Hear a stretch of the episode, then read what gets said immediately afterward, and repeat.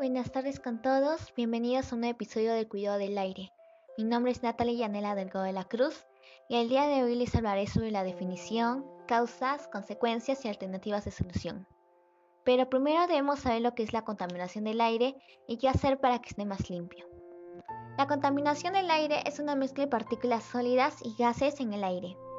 Esta es causada por las emisiones de los automóviles, los compuestos químicos de las fábricas, el polvo, el polen y las esporas de moho que pueden estar suspendidas como partículas.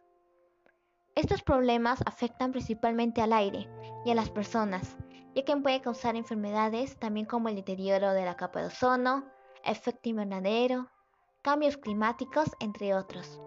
Algunas formas de ayudar al medio ambiente para que el aire se mejore es que utilicemos las tres R's. Reducir, reciclar y reutilizar que si tenemos la posibilidad de plantar árboles en los parques, lo hagamos, ya que esto nos brinda oxígeno. No quemar la basura y evitar usar aerosoles. Y si es posible, usar bicicleta para movilizarnos. Gracias a todos por sumarse su tiempo a escuchar este podcast completo. Espero que les haya servido para concientizar sobre la contaminación del aire y del impacto que se puede llegar a hacer. Así que ya saben, juntos por un ambiente más sano.